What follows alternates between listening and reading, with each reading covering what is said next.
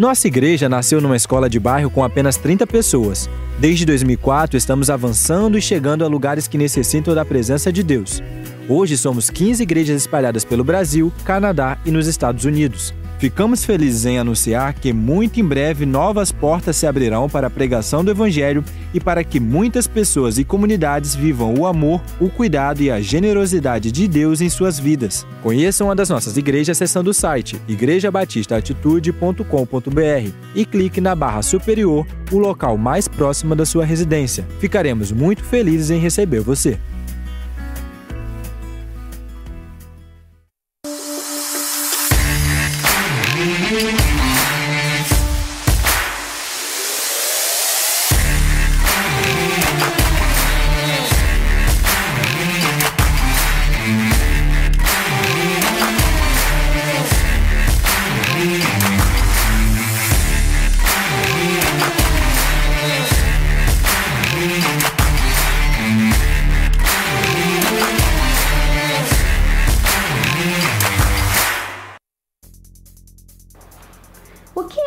Classe alfa? Alfa é uma série de encontros feita para explorar os fundamentos da fé cristã, em sua maior parte feita em 11 semanas. Cada encontro é voltado para uma pergunta sobre a fé. Diferentes dos temas são pensados para gerar diálogos em pequenos grupos. Será que eu posso fazer a classe alfa? Existe alguma restrição? A classe alfa é para todos.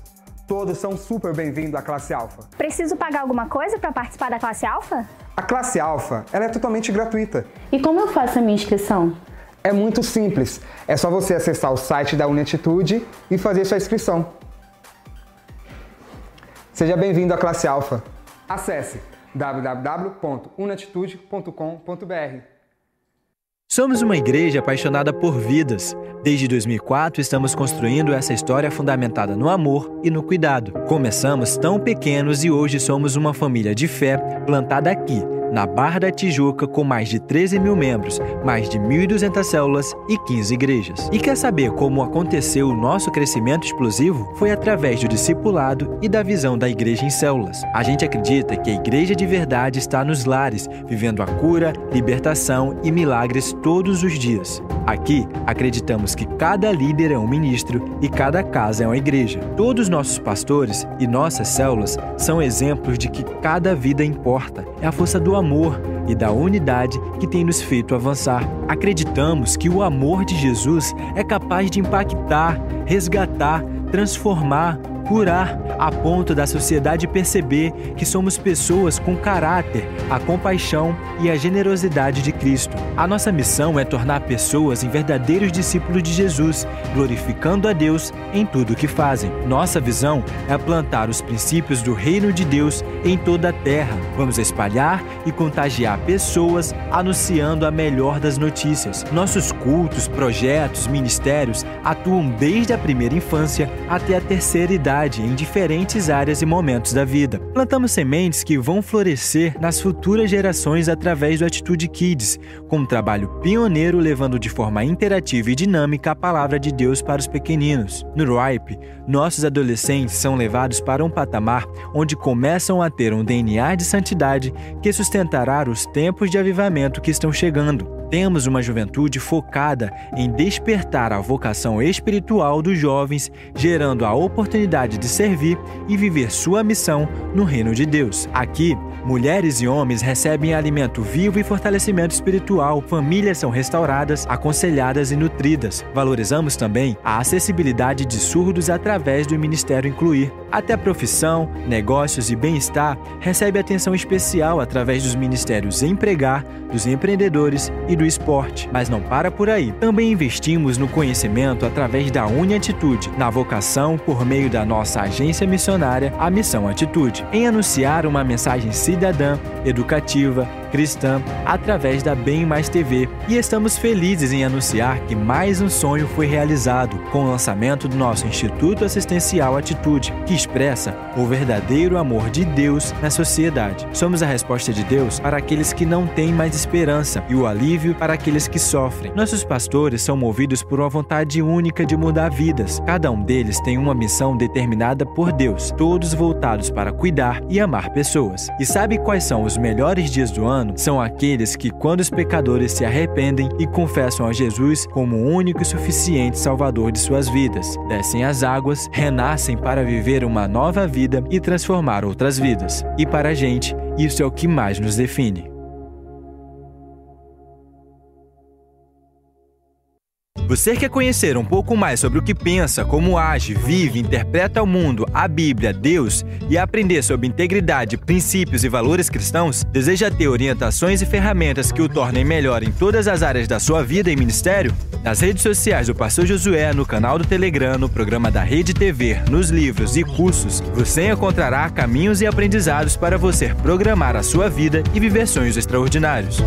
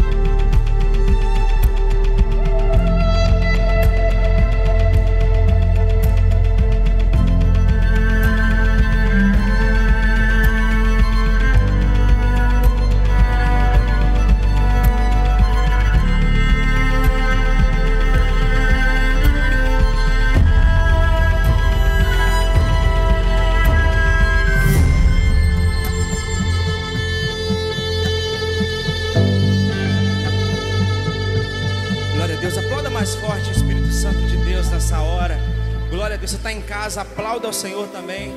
Jesus está presente nesse lugar. Como é bom, gente, como é delicioso a gente adorar ao Senhor em família e em unidade, com toda essa segurança, esses protocolos que a gente tem seguido é, de segurança para a gente estar juntos aqui, né? Todo mundo de máscara, todo mundo protegidinho, com o seu álcool aí. E eu quero convidar você, você está em casa aí e pensou assim, puxa, poderia estar na igreja agora, vai dar tempo, dá tempo, pega o carro, vem rapidinho para cá. A gente vai cantar aqui alguns louvores, dá tempo de chegar ainda antes do final do louvor, tá bom? A gente quer celebrar ao Senhor Jesus juntamente com você que está aqui no culto presencial, juntamente com você que está em casa e que a presença do Espírito Santo ela invada agora a sala, o quarto, a cozinha, onde quer que você esteja assistindo esse culto. O Espírito Santo de Deus ele invada o seu ambiente, o seu coração. Amém? Vamos cantar, declarar, levanta, aleluia, aleluia.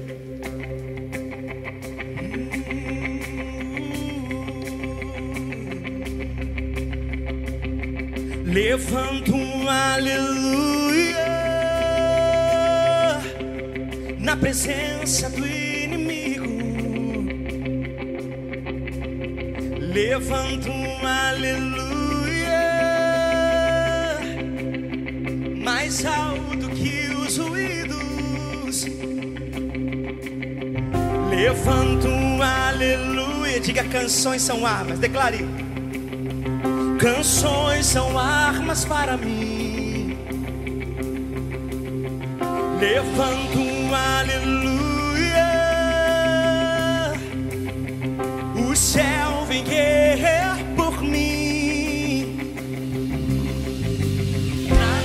tempestade eu vou cantar alto e mais alto. O meu louvor rugirá das cinzas a fé se levantará.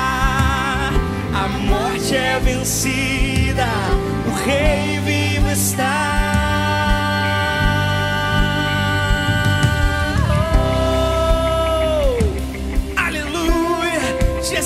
Exaltamos, Espírito.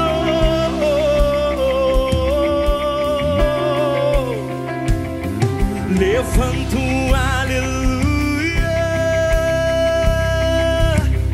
com tudo que há em mim. Levanto um aleluia e vejo a escuridão Levanto aleluia. Mesmo quando eu não posso entender,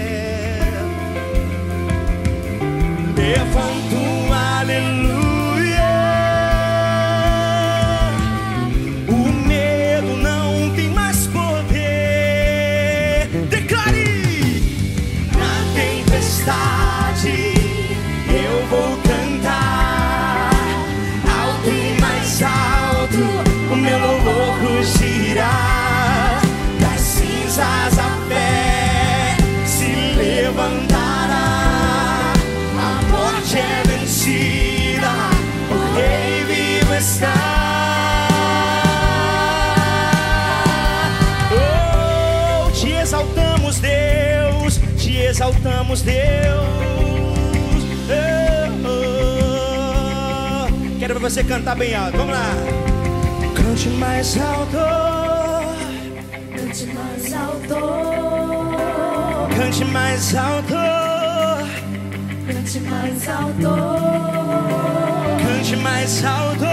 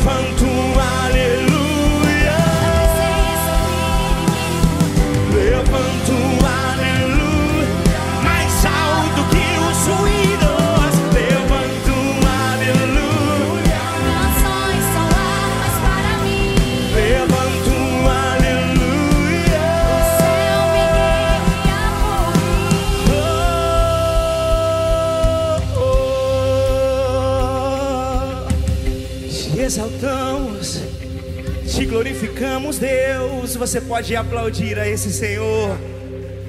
Aleluia. Saiba de uma coisa: existe uma liberdade. Existe uma liberdade que nós só encontramos em Jesus. Ah, você não pode encontrar essa liberdade numa boate. Você não pode encontrar essa liberdade em um bar. Tampouco no motel. Você não pode encontrar essa liberdade em outro lugar senão em Jesus, nem mesmo nas igrejas, tá bom? Porque nós não somos religiosos. Nós somos de Cristo. Nós temos Cristo no nosso coração. É claro que não existe lugar melhor para se estar, verdade, do que na casa do Senhor com os nossos irmãos. Isso é uma verdade. Não você tem como negar. Mas na presença de Jesus existe uma liberdade que você não pode encontrar no dinheiro, na fama, nos aplausos. Você não pode encontrar num- numa faculdade. Você não pode encontrar no sucesso. Só em Jesus. Você pode colocar a mão no seu coração aí e diga: Jesus, eu quero dessa liberdade para sempre, para sempre, para sempre, para sempre. Tens liberdade aqui, Espírito de Deus, Espírito de Deus. Tens liberdade aqui, Espírito Santo, Espírito Santo. Tens liberdade aqui, Espírito de Deus, Espírito de Deus. Tens liberdade aqui, Espírito Santo, Espírito Santo. Eu sou tua casa, tua morada. Eu sou teu lar. Mude as coisas de lugar. Eu sou tua casa, tua morada. Eu sou teu lar. Mude as coisas de lugar. Tens a chave do meu coração, Pai. Então pode entrar, fazer morada, limpar, muda tudo de lugar. Oh, oh. Liberdade, liberdade tu tens, Deus. Aqui, aqui, aqui. Oh, oh. Tens liberdade aqui. Espírito de Deus, Espírito de Deus. Tens liberdade aqui. Espírito Santo, Espírito Santo, tens liberdade aqui. Espírito de Deus, Espírito de Deus, tens liberdade aqui. Espírito Santo, Espírito Santo, diga eu sou tua casa, declare. Eu sou tua casa, tua sou teu lar. Mude as coisas de lugar, eu sou tua casa, tua morada. Eu sou teu lar. Mude as coisas, o teu perdão é completo. O teu perdão é completo. Ele sara minha alma começar a minha alma. O teu perdão é completo, o teu perdão é completo, ele sara minha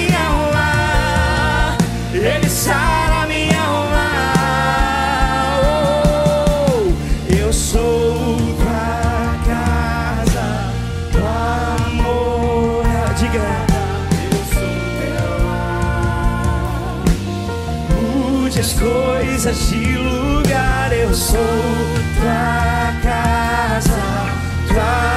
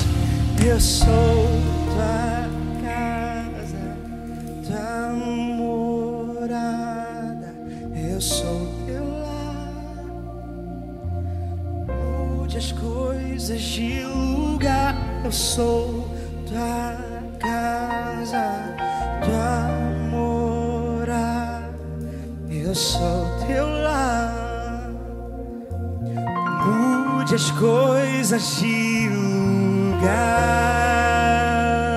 oh Espírito Santo, Espírito Santo,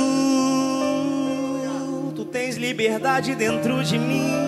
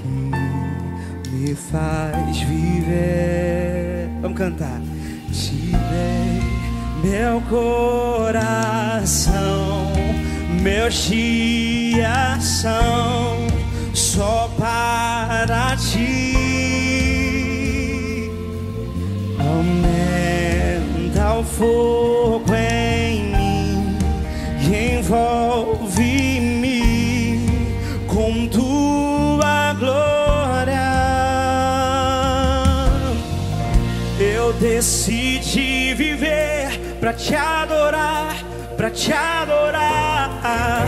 Com todo o meu ser, vou te buscar cada vez mais, cada vez mais. A chama desse amor só vai crescer, só vai crescer. E eu vou prosseguir conhecer cada vez mais, cada vez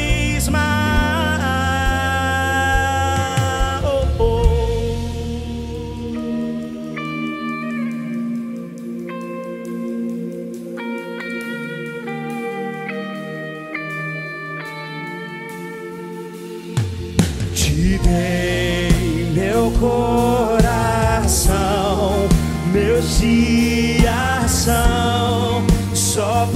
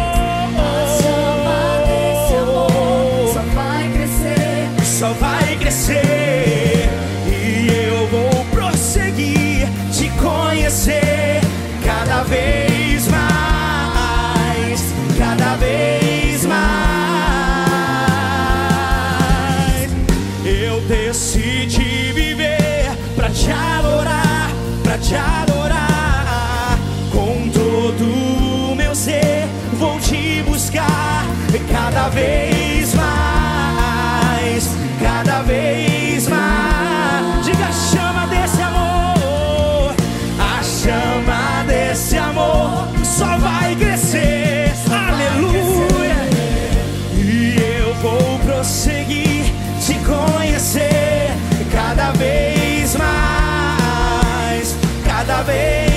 Oh.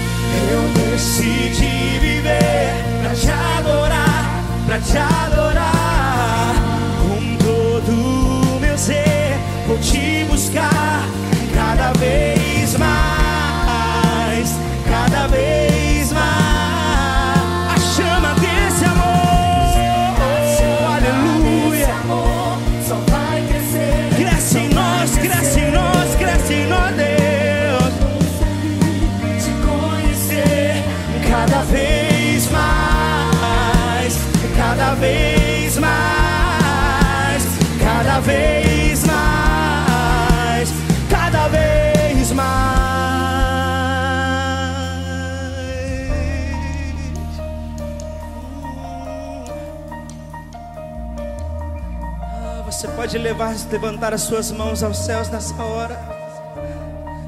Levante as suas mãos aos céus e declare juntamente conosco.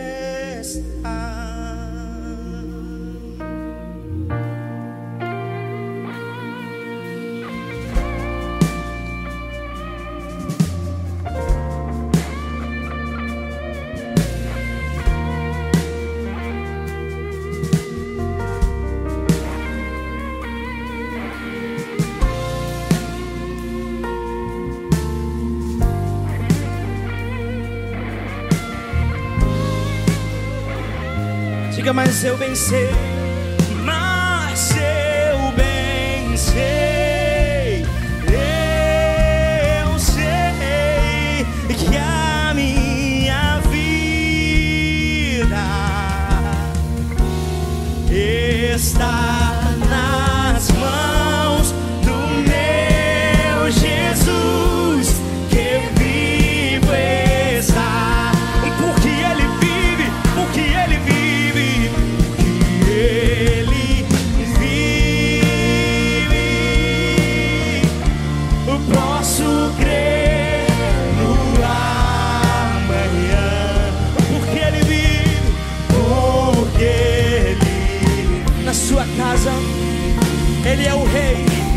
sua casa ele governa, na sua casa ele tem a autoridade.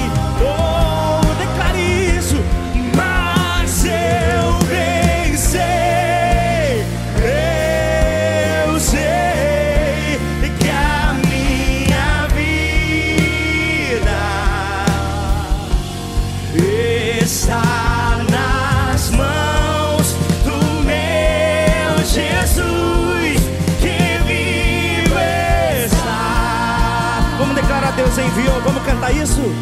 Deus enviou. Canta isso, canta isso. Seu filho amado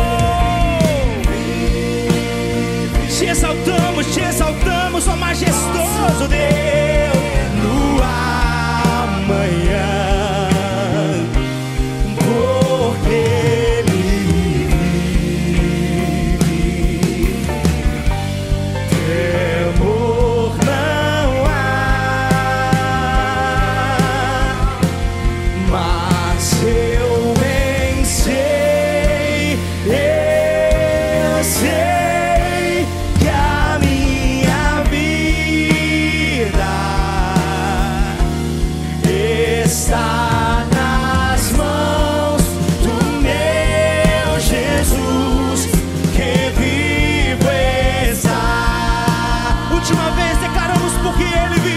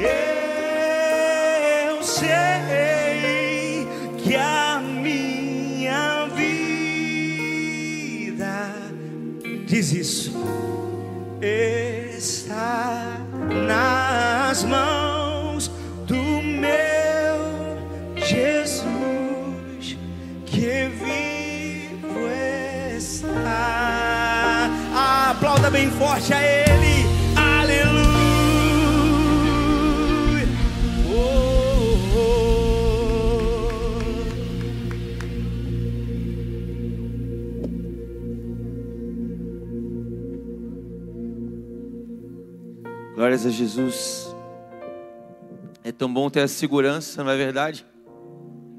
É tão bom confiar numa verdade que é- passam as eras, passam os tempos, passam as circunstâncias, passa o Covid, passa tudo, irmãos. Passa o cenário político, jurídico, passam pessoas, pessoas que são um problema para nós, mas também passam pessoas que são importantes para nós. Mas a gente não está apoiado nelas. Não se engane, você não está apoiado nas pessoas que estão ao seu redor, muito menos nas que se foram.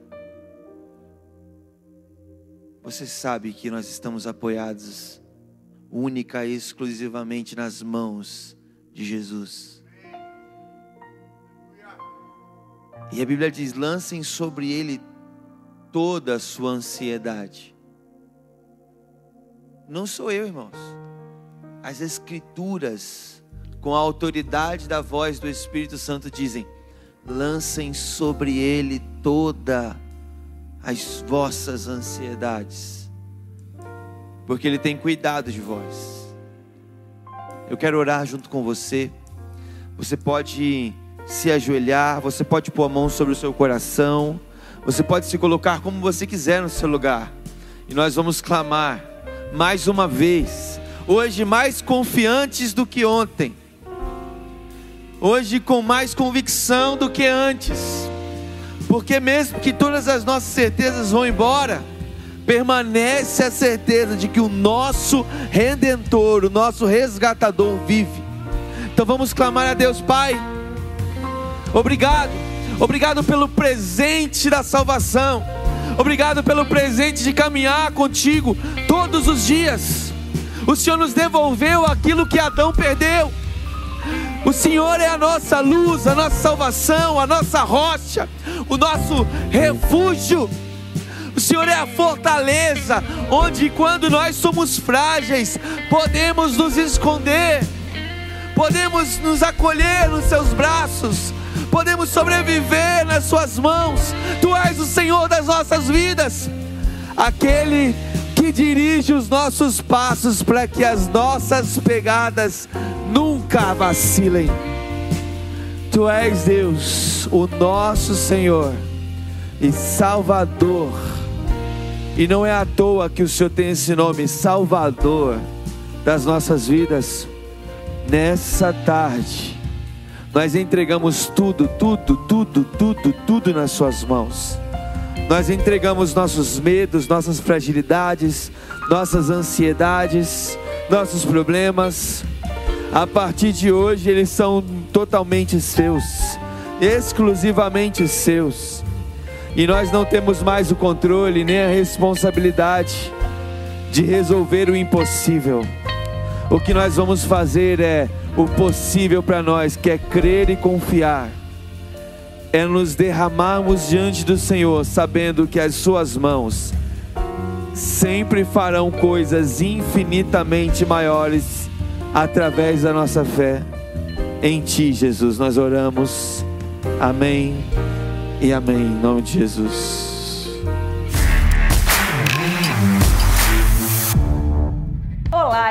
Estamos no ar e já começamos com um convite muito especial para você que é mulher.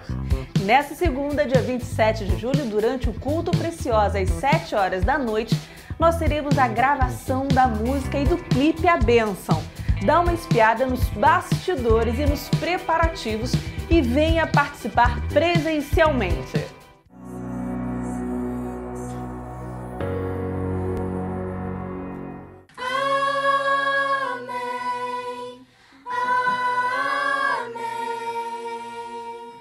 Você já sabe que as inscrições para a Conferência Preciosa Online 2020 Lugar Secreto já estão abertas. Inscreva-se no site agora e garanta alguns benefícios exclusivos. A transmissão será gratuita. E você já conheceu a classe Alfa? É um novo jeito de aproximar pessoas ao máximo dos princípios da fé cristã. Confere esse vídeo. O que é a classe alfa?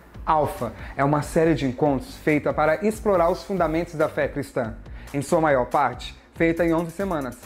Cada encontro é voltado com uma pergunta sobre a fé. Diferentes dos temas são pensados para gerar diálogos em pequenos grupos. Será que eu posso fazer a classe alfa? Existe alguma restrição? A classe alfa é para todos. Todos são super bem-vindos à classe alfa. Preciso pagar alguma coisa para participar da classe alfa? A classe alfa ela é totalmente gratuita. E como eu faço a minha inscrição? É muito simples. É só você acessar o site da Unatitude e fazer sua inscrição.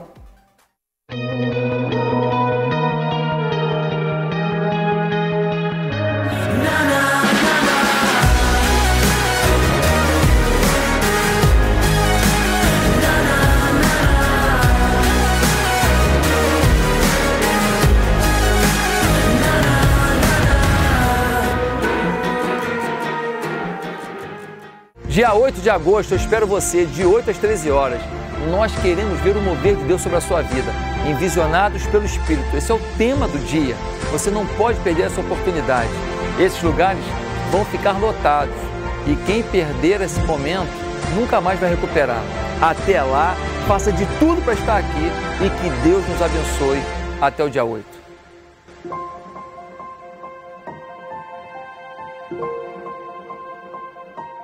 Domingo que vem tem mais. Uma ótima semana para você. Olá, meu nome é Estevão, sou membro da IBA, sou líder de célula. Eu vim aqui testemunhar o milagre que Deus fez na minha vida durante essa pandemia. Há dois anos atrás, eu me reconciliei com Cristo e resolvi recuperar o meu relacionamento com Ele, dependendo dele em todos os sentidos. Nesse momento, eu estava vivendo um, um problema financeiro muito grande na minha empresa e eu não conseguia pagar até minhas contas pessoais. Em dezembro, nós tivemos um ano de Generosos como Pai. Eu sempre tive no meu coração o desejo de doar um quarto por cento de recuperação. E chegou em dezembro, eu não estava conseguindo atingir esse, esse objetivo. Foi quando um cliente me ligou para me pagar um valor que ele estava me, me devendo. Esse valor, quando ele me pagou, eu consegui quitar o que eu estava devendo da minha casa e colocar algumas prestações para frente. Só que quando eu peguei esse valor para colocar as prestações para frente, eu, eu, e minha esposa nós decidimos doar para a construção de um quarto. Ficamos muito felizes e eu tenho certeza que isso mexeu no mundo espiritual, isso mexeu muito na nossa vida, porque além da gente fazer uma oferta de, de amor, nós vimos a provisão do Senhor na nossa vida. Em janeiro e fevereiro nós tivemos grandes trabalhos. Nesse ano tudo correndo bem, aonde veio a pandemia. E nesse momento Deus fez Deus na minha vida. E eu, eu provei da, do amor dele, da fidelidade dele e da provisão dele. Onde eu fui chamado para ser gestor de um trabalho onde eu pude não só resolver a questão financeira da minha casa, da minha família, como eu pude nesse momento de pandemia empregar mais de 100 famílias, onde eu não só quitei a minha casa, onde eu estou agora fazendo uma reforma nela e ainda tenho valores ainda para investimento futuros na minha vida. Então Deus, ele é Deus em qualquer momento que a gente possa estar vivendo. E o que eu tenho a dizer para vocês é que Deus é fiel. Ser dizimista é uma primícia, mas quando você resolve depender de Deus, teu coração arde em ser ofertante. Quando você oferta numa terra fértil, Deus ele vem com uma provisão. No momento mais complicado que o mundo vivia, Deus se fez Deus na minha vida. Amém. Coisa linda, né, irmãos? Eu já ouvi histórias de cidades que mudaram sua situação econômica porque a igreja decidiu testemunhar o que Deus estava fazendo. Sabe, a Bíblia diz em Apocalipse de que o testemunho de Jesus, ele é o espírito de profecia. E o que isso significa? Todas as vezes que a gente compartilha com alguém algo que Jesus fez, nós literalmente abrimos naturalmente uma porta espiritual para que a unção de Deus possa realizar novamente. Talvez você ouvir esse testemunho e vai dizer: Ah, bonito, aconteceu com ele, mas não vai acontecer comigo. É, né? Depois, quando a gente fala essas frases, eu fico lembrando de Jesus dizendo assim: Seja feito segundo a sua fé, então. Agora, se a gente consegue olhar para um testemunho como esse e saber realmente Deus, ele, a frase dele, eu acho que talvez seja a grande chave que aprova a fé para viver algo como esse. Ele, ele disse, cara, é, Deus, ele, ele, ele é Deus em todas as circunstâncias. Né? Famosa, ele continua sendo Deus. Eu até costumo brincar, né, irmãos? É, é, como é que é? Se tudo. É, se, gaguejei aqui, irmãos. Esqueci a letra daquela música, né? Como é que é a música do. Ele, obrigado. Se Deus fizer, Ele é Deus. Se não fizer, Ele é Deus. Se tudo der certo, Ele é Deus. Se a porta abrir, Ele é Deus. Cara, aí viu só? Ah, lembrei, eu canto assim: se Deus é Deus, Ele é Deus. Mas se não for, continua sendo Deus. Resume logo. Né? Porque a nossa fé está muito acima das nossas inseguranças. A nossa fé está muito acima das nossas dúvidas. Ela é sempre embasada em que Deus disse Ele é Deus. Existe um filósofo que escreveu Os Irmãos Karamazov, Dostoiévski, e ele fala o seguinte: eu creio que Jesus é a verdade. Mas se um dia me provarem que Jesus não é a verdade, eu deixo a verdade e fico com Jesus. Sabe, é esse nível de fé que a gente precisa ter para caminhar com Deus. Para que mesmo que os nossos olhos venham nos trair, a gente continue confiante na provisão dele. Irmãos, eu já vivi de tudo nessa vida. Ser cauteloso em relação a Deus e me atirar completamente eu não tenho dúvida de que todas as vezes que eu me atirei completamente foi muito mais seguro do que as vezes que eu tentei me sustentar. Hoje em dia, antes de eu resolver qualquer problema, eu digo: Deus, resolve você. E eu vou ficar aqui te assistindo trabalhar na minha vida. É claro que eu não, não abandono as minhas responsabilidades como ser humano. Mas eu entendi que a dependência de Deus, ela continua sendo o segredo para as nossas vidas. Por isso que eu fiquei tão encantado com o testemunho do Estevão. E eu quero desafiar você a viver debaixo dessa profecia. Desse se cumprir de novo. Sabe, a gente costuma dizer que não é para todo mundo, é para quem crê. Sabe, as coisas sobrenaturais de Deus não são para todas as pessoas. São para aquelas que creem. E eu não posso te forçar a crer como eu, mas eu posso te dizer, vale a pena crer acima de qualquer circunstância. Sabe, meu desafio para você é que você decida em Deus hoje algo que vai muito além do projeto Igreja Batista Atitude. Vai muito além do gasofilácio. Sabe, eu conheci histórias terríveis que são o contrário dessa, de pessoas que morreram guardando suas ofertas, porque não gostava do, da visão da igreja, porque não concordava com algo que o pastor dizia. E que terrível é nós ofertarmos e darmos o nosso dízimo baseado no que a gente acha e não no que a palavra diz. Eu quero desafiar você, agora nesse momento de adoração, de louvor, se levantar e entregar você mesmo como uma oferta a Deus, através dos seus dízimos, das suas ofertas, e ter a certeza de que o que é pregado aqui é muito menor do que o que você vai viver em Deus a partir de hoje, em nome de Jesus. Deixa abençoe. Vamos adorar a Deus.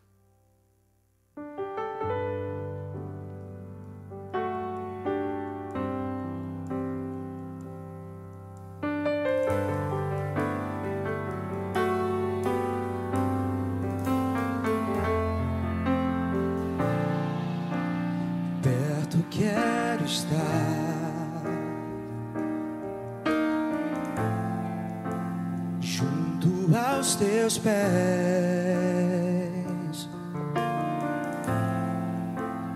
pois prazer maior não há que me render e te adorar. tudo que há em mim. Cante isso. Te ofertar. Mas ainda é pouco eu sei. Se comparado ao que ganhei. Não sou apenas servo, teu amigo me tornei.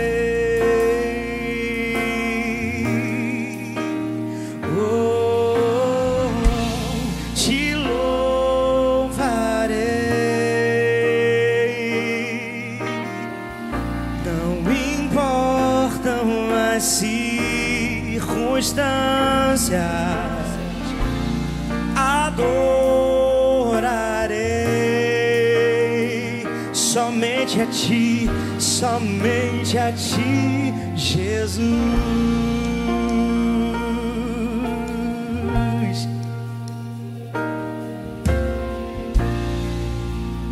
Perto quero estar. Junto aos teus pés,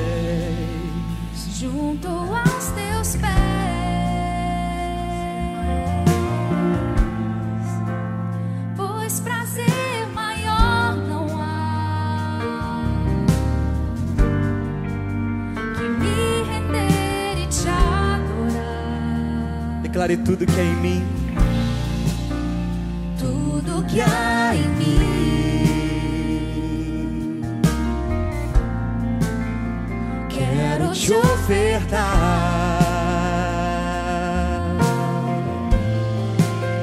Mas ainda é pouco eu sei.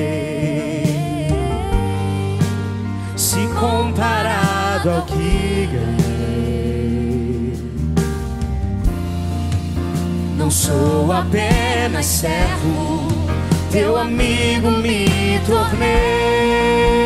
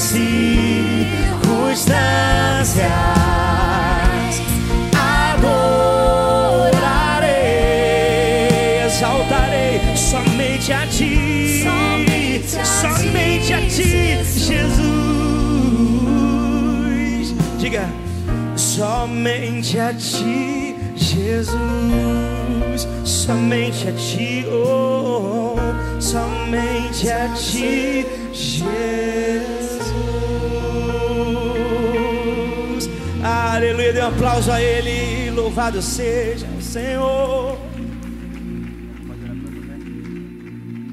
Jonatas vai agradecer a Deus pelas ofertas, esse tempo, esse privilégio de ofertar ao Senhor. Deus, obrigado pela tua presença. Obrigado pelo teu Espírito Santo no nosso meio. E nessa hora a gente quer reafirmar que nós somos teus, Senhor. Não só a nossa finança, não só o nosso trabalho, mas a nossa vida e o nosso coração. A gente te pede, Senhor, que o teu Espírito Santo venha reinar nesse lugar, que os nossos ouvidos estejam atentos àquilo que o Senhor quer falar com a gente. Nós estamos dispostos a mudar, nós estamos dispostos a nos aprofundar na tua palavra, Senhor, porque nós somos teus, Jesus. Essa é a nossa oração. Nós chamamos, Pai, no nome de Jesus. Amém. Amém. Pastor Felipe já está aqui para ministrar a palavra. Deus te abençoe, meu querido. Boa tarde, povo de Deus. Quem está feliz aí, diga amém. Tá, com esse amém tá triste, irmão. Não tá feliz não. Vamos lá, dá mais uma chance. Quem está feliz aí, diga amém bem forte. Que bom, né? Então eu tenho uma boa notícia para te dar. Se você chegou aqui triste, você vai sair daqui alegre, em nome de Jesus. Se chegou alegre, vai sair mais alegre ainda, porque Deus vai renovar as tuas forças.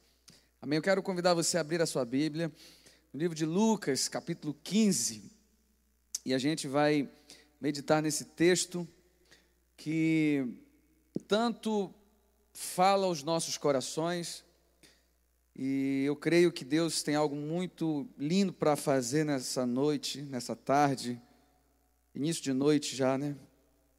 Lucas 15, eu vou ler o versículo 1 e 2, e depois eu vou ler o versículo, do versículo 11 em diante. Lucas capítulo 15, versículo 1 e 2. Depois eu vou pular para o versículo 11. Amém?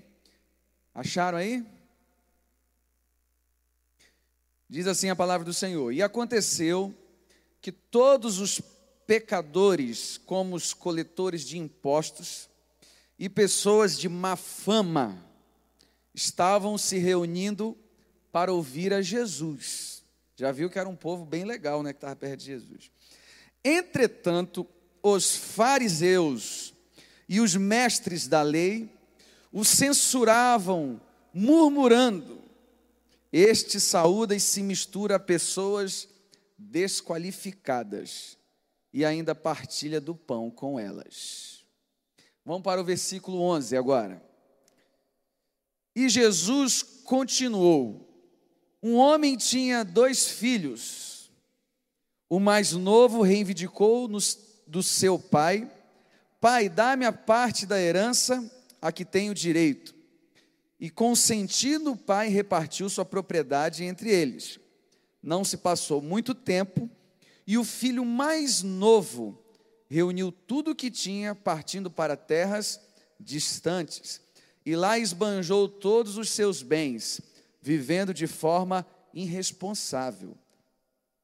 Coincidentemente, após haver gasto tudo o que possuía, abateu-se sobre toda aquela região uma grande fome, e ele começou a passar muita necessidade.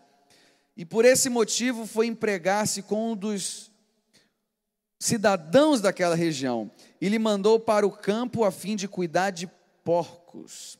Ali chegou a ter vontade de encher o estômago com as vargens de alfarrobeira com as quais os porcos eram alimentados. No entanto, ninguém lhe dava absolutamente nada.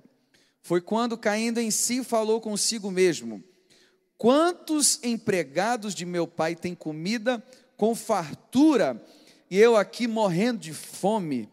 Levantar-me-ei e tomarei o caminho de volta para o meu pai. E ao chegar lhe confessarei: Pai, pequei contra o céu e contra ti, não sou mais digno de ser chamado teu filho, trata-me como um dos teus trabalhadores. E logo em seguida levantou-se e saiu na direção do pai. Vinha caminhando ele ainda distante quando seu pai o viu e, pleno de compaixão, correu ao encontro do seu filho e muito abraçou e o beijou. Então o filho lhe declarou: Pai, pequei contra o céu e contra ti, não sou mais digno de ser chamado teu filho. Entretanto, o pai ordenou aos seus servos: Trazem depressa a melhor roupa, vestiu-o com, com distinção e ponde-lhe um anel de autoridade e as sandálias de filho. Também trazei um novilho gordo e preparai, comamos, façamos uma grande festa e regozijemo-nos, porquanto esse meu filho estava morto e voltou à vida. Também estava perdido e foi encontrado.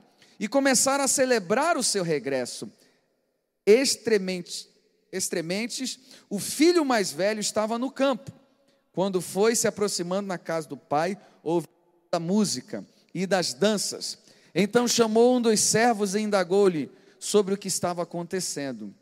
E lhe informaram: Teu irmão regressou, e teu pai mandou matar um novilho gordo, porque o recebeu de volta são e salvo.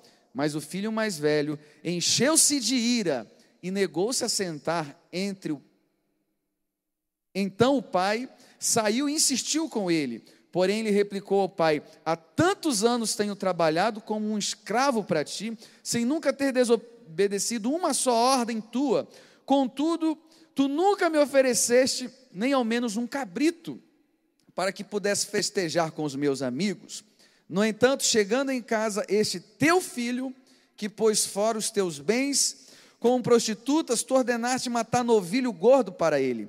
Então lhe arrasou o pai: Meu filho, tu sempre estás comigo, tudo que possuo é igualmente teu. Porém, não, nós tínhamos que celebrar muito a volta desse teu irmão e regozijarmos-nos, porque ele estava morto e reviveu, estava sem esperança e foi salvo. Amém? Quantos já conheciam essa história aí? A maioria já conhecia. Amém.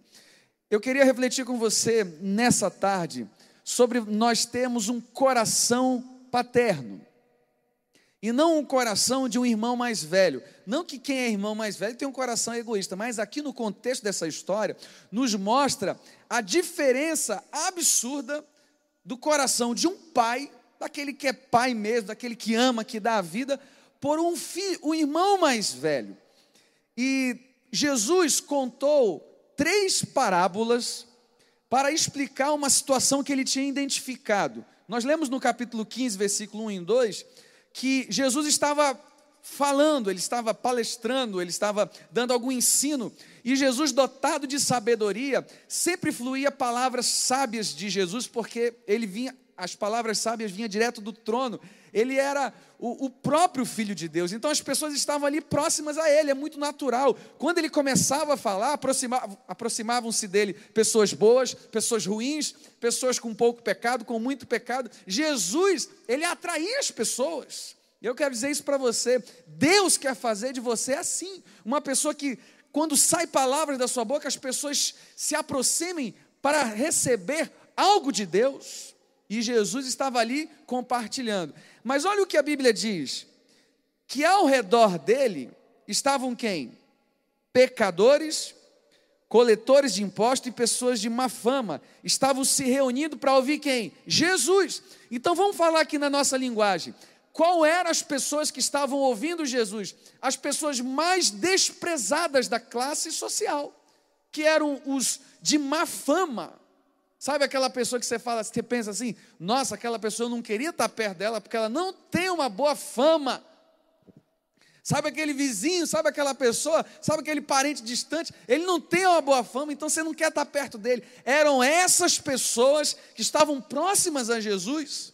E o que aconteceu? Os fariseus e os mestres da lei o censuravam, murmurando. Olha as palavras dele. Este referindo-se a Jesus, saúda e se mistura a pessoas, irmão, olha a palavra, desqualificadas. e ainda partilha pão com elas. Jesus estava ali comendo com pessoas que, aos olhos dos fariseus, com os olhos das pessoas que possuíam um nível, uma classe superior, eram pessoas desqualificadas.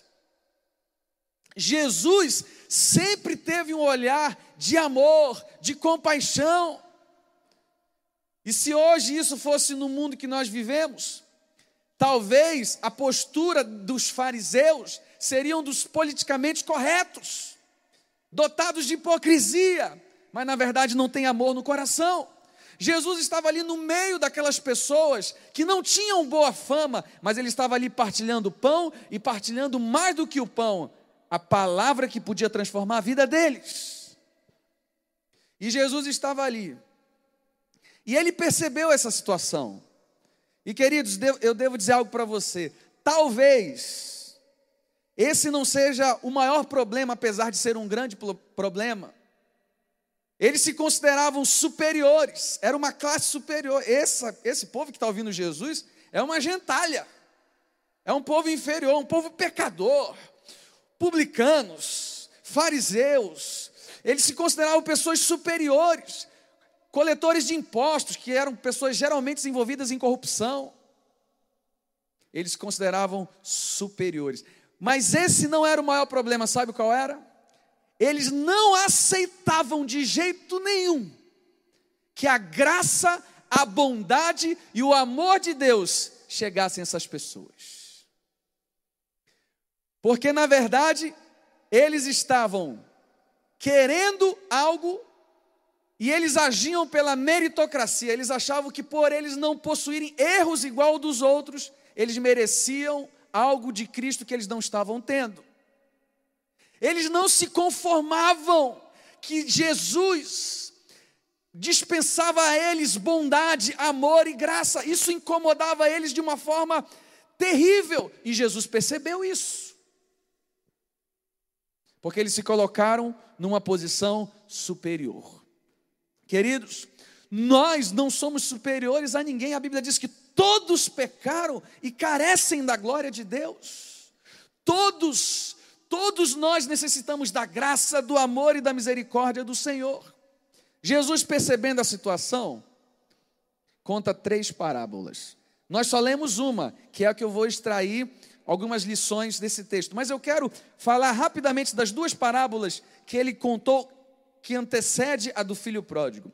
Ele vai dizer, percebendo aquela situação, ele diz assim: Qual dentre vós que tendo cem ovelhas, 100. Irmãos, eu falei 100.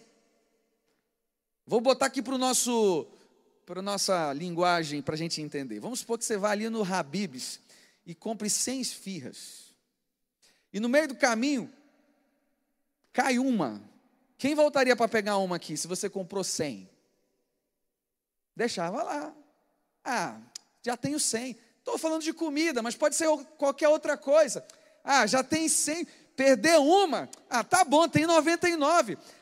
Ele está dizendo: qual dentre vós é o homem que, possuindo cem ovelhas e perdendo uma delas, não deixa no campo as 99 e vai atrás daquela uma? Por que Jesus começou a falar disso? Porque ele estava estabelecendo um princípio de amor. Ele estava dizendo: uma vida é muito importante, vale a pena lutar por aquela vida, deixar as 99 que estão boas, que estão sadias, e lutar por aquela uma que se perdeu. Jesus estava estabelecendo naquele momento um padrão de amor. Vale a pena lutar por uma pessoa, vale a pena cuidar de uma pessoa, e Deus está falando para você nessa tarde: vale a pena investir em você. Deixou as 99 e foi atrás de uma, primeira parábola. E ele diz: e quando ele acha, ele encontra aquela uma, ele faz o quê? Uma festa. Ele comemora, ele fica feliz. E ele ainda vai dizer no final: Eu vos afirmo que da mesma maneira haverá muito mais alegria no céu por um pecador que se arrepende do que por 99 justos que não carecem de arrependimento. Aí Jesus conta uma outra parábola da dracma. Ele vai dizer: Qual é a mulher que possuindo dez dracmas e perde uma delas, não acende uma candeia, varre a casa e procura diligentemente até encontrá-la? E a dracma, aqui citada, corresponde a níveis de valores a um dia de um trabalhador. Ele está falando qual é aquela que tendo dez e perde uma, não vai debaixo da mesa e revira toda a casa para encontrar aquela dracma. E quando encontra aquela dracma, chama os vizinhos, chama os amigos e faz uma festa. Comemora, fica feliz. Você percebe onde Jesus está querendo chegar? Ele conta duas parábolas por perceber uma situação de insatisfação das pessoas, porque Jesus estava no meio que aos olhos dela eram pessoas desqualificadas. E ele conta a terceira parábola, que é a que nós lemos, a do filho pródigo. E ele fala: tinha um, um, um homem que tinha dois filhos, e esse filho ele quis fazer o quê? Ele decidiu viver do jeito dele. E ele chegou para o pai e pediu o que? A sua herança. Herança geralmente recebe quando o pai morre. Então, na verdade, ele estava antecipando a morte do pai. Disse: Olha, dá-me a minha parte que eu tenho direito. Você já percebeu que nós, muitas vezes, é, na nossa vida, no nosso trabalho, naquilo que nós estamos envolvidos, nós somos muito preocupados com os direitos que nós temos, mas nós não estamos preocupados com os deveres que temos que cumprir. A gente quer ir no restaurante, quer ser bem tratado, porque eu tenho direito e eu estou pagando. É, eu eu lá na escola do meu filho, eu tenho que exigir que as professoras deem uma boa aula porque eu estou pagando para isso. Se eu vou a algum lugar, eu quero ser bem atendido. Se eu vou na igreja, o ar-condicionado tem que estar legal, o louvor tem que estar bom, a mensagem tem que ser boa, porque é um direito. E eu estou ali, a gente se apega muito aos direitos e esquece dos deveres. E o filho pródigo falou para o pai: Eu tenho direito, me dá a minha parte. O que, que o pai fez? Deu a parte dele.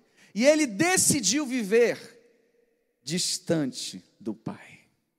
Não há ninguém nessa vida que decida viver distante de Deus, que viverá uma vida de alegria e de prazer. Ele decidiu viver distante. Vou viver do meu jeito, sem limites. E a Bíblia vai dizer que ele foi viver em terras distantes.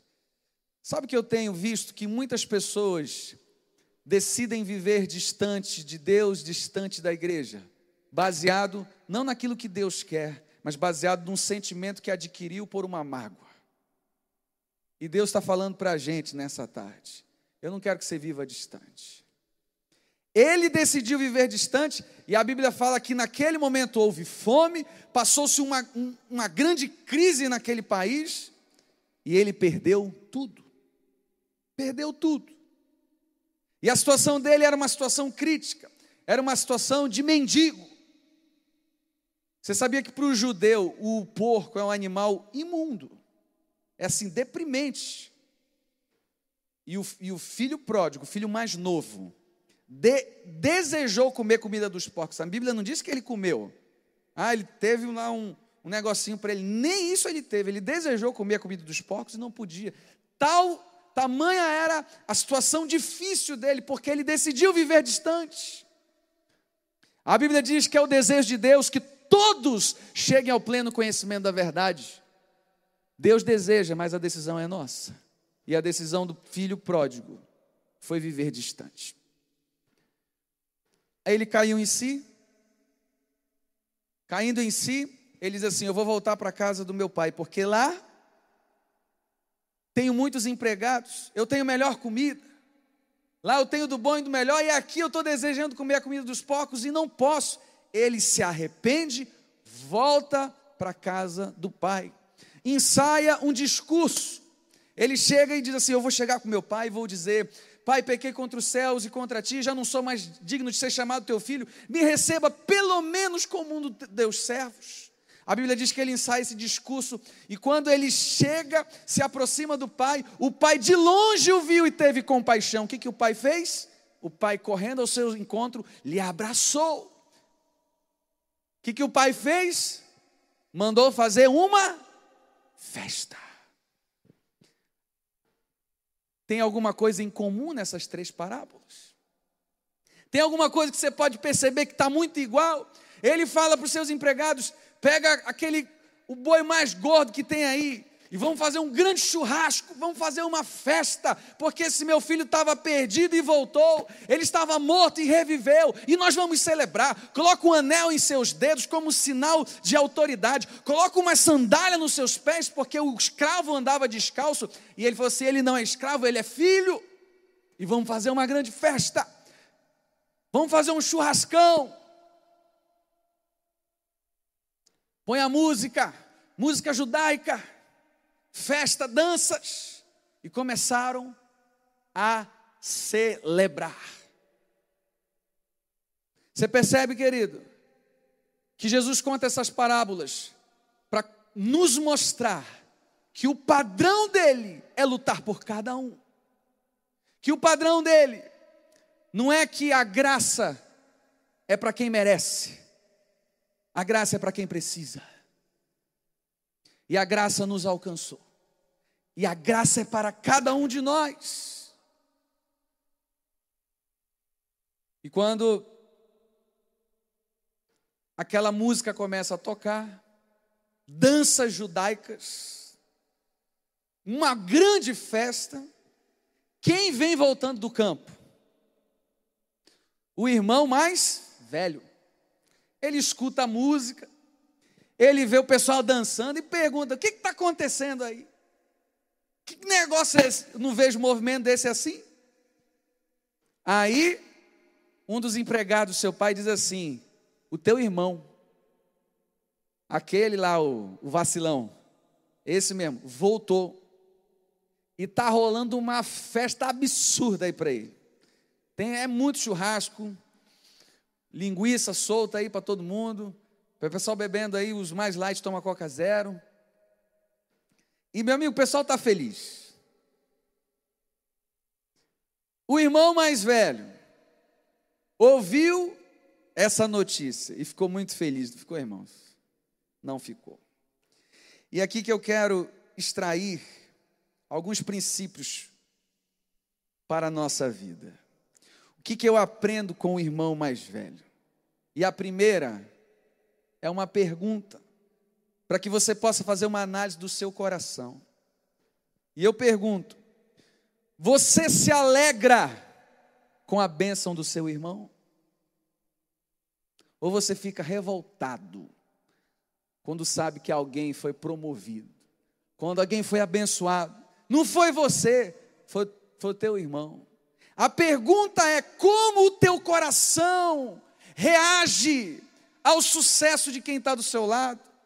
Você está lutando anos por uma promoção e você vê que um, um, amigo seu, um irmão seu da igreja, alguém que você gosta, alguém que não é tão, tão próximo a você, foi promovido. Como é que fica o seu coração? Alguém da igreja que tem um cargo semelhante a você, que é abençoado, que tem sucesso, Deus tem abençoado. Você se alegra com isso?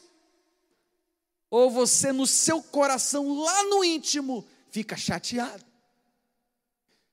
Sabe que nós podemos analisar muito friamente e facilmente concluir que o coração do irmão mais velho era o mesmo coração do fariseu, que não aceitava que a graça de Deus, a bondade de Deus chegassem às pessoas desqualificadas. Queridos, nós, se nós somos abençoados por algo, se a gente coloca a mão em algo e dá certo, não é por causa de nós, é por causa da graça de Deus. Se você está aqui com saúde, se você tem sido abençoado, se você tem sido alvo da graça de Deus, querido, glorifique ao Senhor, porque não é por mérito seu, é bondade de Deus na sua vida. E quando o irmão mais velho vê que estão fazendo uma festa para o, o Zé Ruela que pisou na bola, que vacilou, ele se comparou e disse: Ele que não merece estar tendo festa, por que eu não tenho? E a pergunta que Deus faz hoje ao teu coração: você se alegra com a bênção das pessoas? Deus está olhando o teu coração, Deus vê o coração, irmão. Quando Deus escolheu Davi, porque ele já tinha rejeitado Saul, ele viu o coração de Davi, cuidando das ovelhas do seu pai Jessé, e ele escolheu ele para ser o rei de Israel. Deus vê o coração. E hoje Deus está tratando nosso coração e nos fazendo essa pergunta: você tem celebrado a alegria do seu próximo? Você tem celebrado e se alegrado quando a bênção não é somente sobre você? O sentido da vida não está na sua duração, e sim na sua doação. Sabe a segunda coisa que eu aprendo com o irmão mais velho? Cadê o Rafael? Chama ele, por favor. Sabe a segunda coisa que eu aprendo? Não colecione amarguras em silêncio. Olha a palavra do irmão mais velho. Ele vai dizer assim: Há tanto tempo eu te sirvo, como um escravo, e o Senhor não me dá um cabrito para eu comemorar com meus amigos. O que, que aconteceu naquele momento? Ele começou a colocar uma mágoa que estava dentro do coração dele. Quando nós colecionamos amarguras, nós travamos a nossa vida. A mágoa nos deixa no passado. E o apóstolo Paulo vai dizer: Não que eu tenha alcançado, mas uma coisa eu faço. Esquecendo-me das coisas que ficaram para trás, prossigo para o alvo para frente, futuro. Se eu ficar preso a essa mágoa, a esse sentimento, ah, mas um dia eu estava na igreja e honrar o irmão e não citar o meu nome, você está fazendo para quem? É para é o homem, é para o pastor é para Deus? Porque se for para Deus, Ele está vendo, e no momento certo Ele vai honrar e vai agir. Mas naquele momento o irmão mais velho ficou magoado, porque ele não conseguia no seu coração se alegrar com o irmão dele, o coração dele era de irmão mais velho e não de pai. Eu quero profetizar em nome de Jesus: Deus vai te dar coração de pai, coração paterno que vai se importar com as pessoas, que vai se alegrar com a vitória do outro, porque nós não podemos ser tão egoístas ao ponto de que se um dia Deus não me abençoar, Deus não agiu, não. Deus agiu na vida da outra pessoa. Deus agiu na vida do irmão que deu testemunho aqui. E a sua vez vai chegar. Amém? Eu posso ouvir um amém? A terceira coisa que eu aprendo com a atitude do irmão mais velho, que um coração egoísta que não celebra alegria do próximo, ainda não sabe que tudo que pertence ao Pai é igualmente seu. Olha a palavra do Pai para o filho. Ele diz assim: Meu filho, tudo que eu tenho é teu. Você não precisava me pedir um cabrito para fazer um churrasco com seus amigos. Era só lá. Pegava, fazer essa picanha maturada aí, tá, todo mundo ia ficar feliz. Tudo que é meu é seu. Efésios capítulo 1, versículo 3 vai dizer que ele já nos abençoou. Já está abençoado, irmão. Já está dado com toda sorte de bênção nas regiões celestiais. Mas um coração que está preso à mágoa, um coração que não celebra a vitória do outro, não consegue enxergar que as promessas da palavra de Deus também são para você. Que as escamas dos olhos venham cair e que você possa ver que as promessas que estão nessa palavra são para você também. Eu falei no início, graça é um presente, não para quem merece, sim para quem precisa. Quando o pai fala para o filho, o teu irmão estava morto, ele reviveu, vamos se alegrar. Entra aí, ele falou: Não, não quero, ele estava chateado. Porque hoje Deus quer tratar o nosso coração. E para encerrar, tem duas coisas aqui que eu aprendo com a atitude do pai. A primeira é que o Pai sempre está atento e ansioso para que você volte para os braços dele.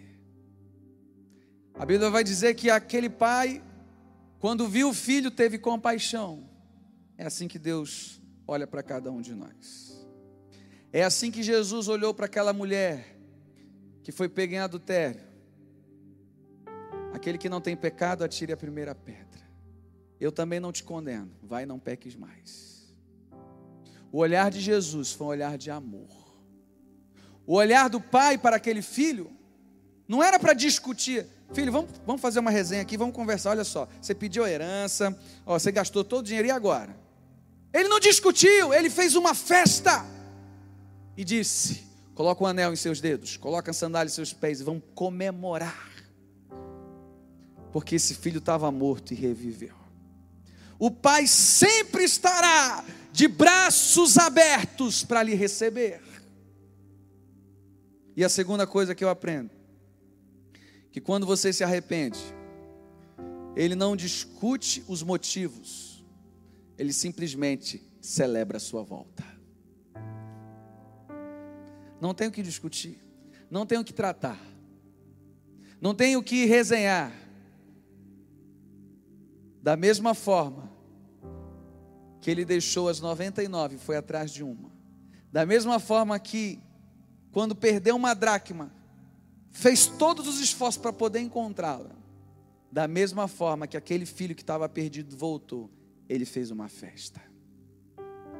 A graça de Deus nos alcançou. A bondade de Deus veio sobre nós. Mas ela também veio por aquelas pessoas que muitas vezes aos nossos olhos são inferiores a nós. E muitas vezes julgamos as pessoas só porque o pecado dela é diferente do nosso. Ah, mas o cara é um ladrão, mas você fala mal da igreja. Ah, mas a consequência é diferente. Ok. Mas diante de Deus não tem diferença. Todos pecaram e carecem da glória de Deus. E o que Deus está nos falando nessa tarde? Tenha um coração de pai. O coração de pai é um coração de amor, de misericórdia. Quem é pai e mãe aqui? Quem jogaria seu filho fora porque fez bobagem? Só um maluco, né? Agora, às vezes, o irmão, o irmão dá umas. Esse teu filho, mas o pai não que Deus está nos falando nessa tarde. Tenha um coração de pai. Deus está tratando nosso coração para a gente celebrar a vitória do outro, para a gente entender que as promessas dessa palavra estão disponíveis para cada um de nós e que nós não precisamos colecionar mágoas, precisamos liberar o perdão, para que a graça e o favor de Deus venha fluir na nossa vida e através da nossa vida. Amém? Feche teus olhos no nome de Jesus. Eu queria fazer duas orações nessa tarde. A primeira é para você que ainda não conhece Jesus, ou de repente você está distante dos caminhos do Senhor, mas hoje você quer voltar. Você ainda não conhece esse amor que cura, liberta, salva, transforma, restaura. Mas hoje você quer entregar a sua vida a Jesus. Talvez você mesmo se diga: Eu não mereço. Porque a sua mente lhe acusa, as pessoas lhe acusam. Mas em Romanos 14 vai nos dizer que nenhuma condenação há para aqueles que estão em Cristo Jesus. Lança a tua ansiedade sobre Ele, que Ele tem cuidado de você. Então, se hoje você quer entregar a sua vida a Jesus, ou você quer voltar, Faça uma oração em silêncio. Você que de repente está online também com a gente. Se você hoje quer entregar sua vida a Jesus ou quer voltar, faça essa oração junto comigo. Diga assim: Senhor Jesus, eu te recebo como meu Senhor e meu Salvador. Eu não mereço, mas eu preciso da tua graça. Me perdoa, escreve meu nome no livro da vida em nome de Jesus. Amém. Essa é a primeira oração que quero fazer. Se alguém entre nós aqui que fez essa oração pela primeira vez entregando sua vida a Jesus, levante uma das suas mãos que eu quero orar por você. Ou de repente você está voltando dos caminhos de Jesus. Alguém entre nós que quer entregar sua vida a Jesus hoje? Ou na internet, tem como acompanhar aí, né, Raquel? Se alguém na internet que de repente está entregando sua vida a Jesus, escreva no chat, escreva no, no zap. Há alguém entre nós aqui nessa tarde que quer entregar sua vida a Jesus ou quer voltar para os caminhos do Senhor? Se não há alguém, pode levantar a mão bem alto se há alguém. Deus abençoe, querida, a sua vida. Há mais alguém que quer entregar sua vida a Jesus? Ou de repente você está afastado, mas hoje você quer voltar? Jesus disse: Aquele que me confessar diante dos homens, eu confessarei diante do meu Pai que está no céu. A segunda oração que eu quero fazer é para toda a igreja. É para todos aqueles que querem de fato ter um coração, um coração voltado para Deus, um coração que ama, um coração paterno, um coração que celebra a vitória do outro, um coração que não coleciona mágoas e um coração que entende que todas as promessas da palavra do Senhor são para a sua vida também. Eu quero convidar todos nesse momento a ficar em pé em nome de Jesus. A irmã que ficou em Fique em pé também, já tem uma pessoa ali. Cantar com a música. Eu me arrependo, Senhor. Queria que toda a igreja ficasse em pé em nome de Jesus. Senhor, me arrependo, Senhor. Eu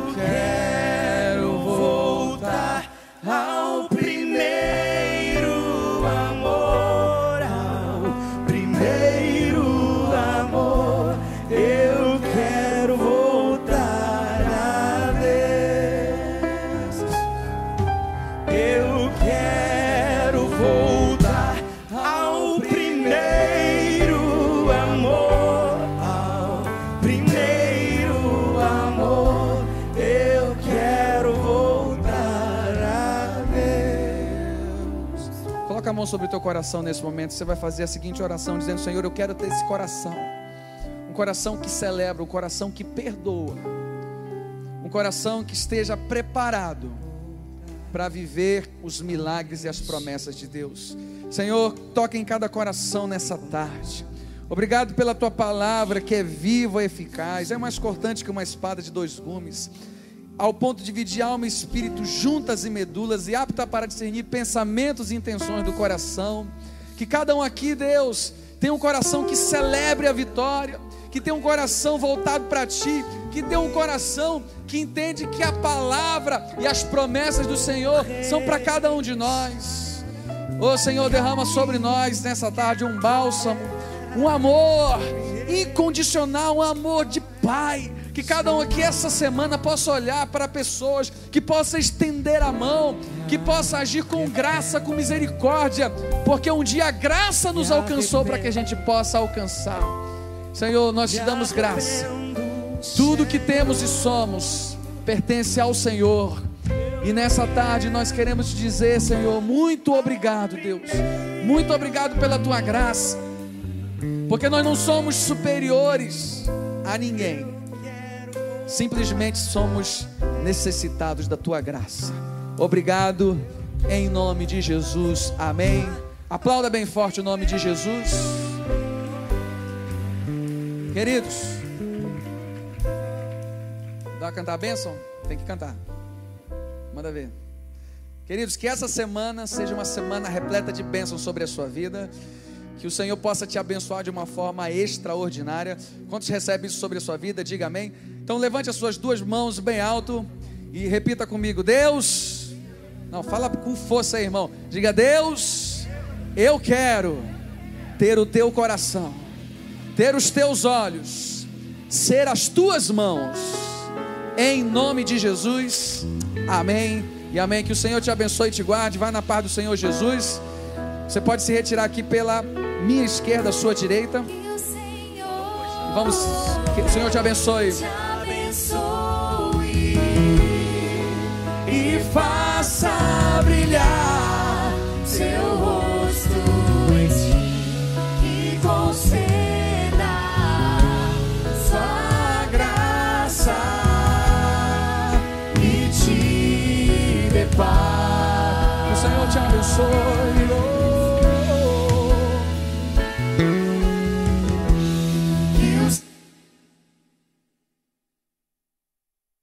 Quatro, estamos avançando e chegando a lugares que necessitam da presença de Deus. Hoje somos 15 igrejas espalhadas pelo Brasil, Canadá e nos Estados Unidos. Ficamos felizes em anunciar que muito em breve novas portas se abrirão para a pregação do Evangelho e para que muitas pessoas e comunidades vivam o amor, o cuidado e a generosidade de Deus em suas vidas. Conheça uma das nossas igrejas acessando o site igrejabatistaatitude.com.br e clique na barra superior, o local mais próximo da sua residência. Ficaremos muito felizes em receber você.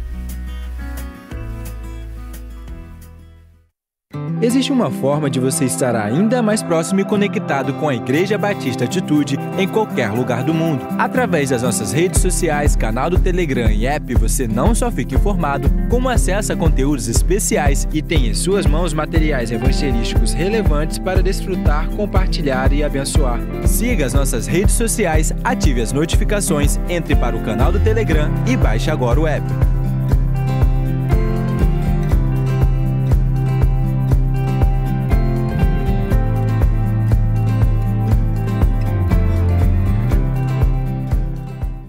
Você quer conhecer um pouco mais sobre o que pensa, como age, vive, interpreta o mundo, a Bíblia, Deus e aprender sobre integridade, princípios e valores cristãos? Deseja ter orientações e ferramentas que o tornem melhor em todas as áreas da sua vida e ministério? Nas redes sociais do Pastor Josué, no canal do Telegram, no programa da Rede TV, nos livros e cursos, você encontrará caminhos e aprendizados para você programar a sua vida e viver sonhos extraordinários.